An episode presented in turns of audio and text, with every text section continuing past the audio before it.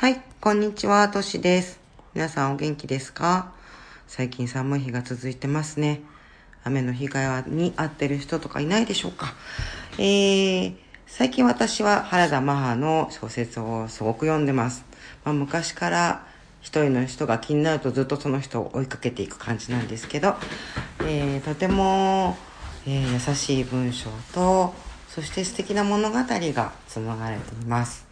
原田マハさんは知ってる人も多いと思いますが、原田宗則さんの妹です。なんかね、宗林よりも有名になっちゃいましたね。ちょっと宗林はいけないことをしたので、今お元気かなというふうに思ってますけども。その中ですごく最近思うことがあって、えっ、ー、と、ちょっとお話ができたらなと思いました。原田マハさんの文章はとっても温かいです。でも文章って面白いですよね。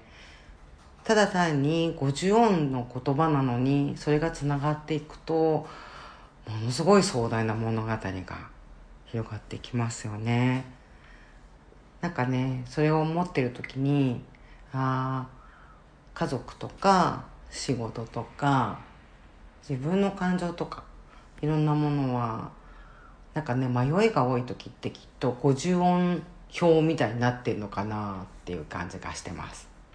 あいうではあまり意味がつながらないですよね。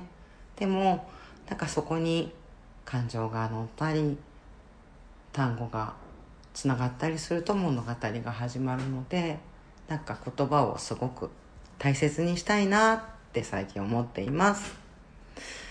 さああなたの大好きな言葉。なんかもあったらぜひ教えてくださいね、えー、原田マハさんおすすめです、えー、ぜひ読んでみてくださいえー、では、夜も寒い日が続きますが、えー、体には気をつけて、えー、またお会いできたらと思います。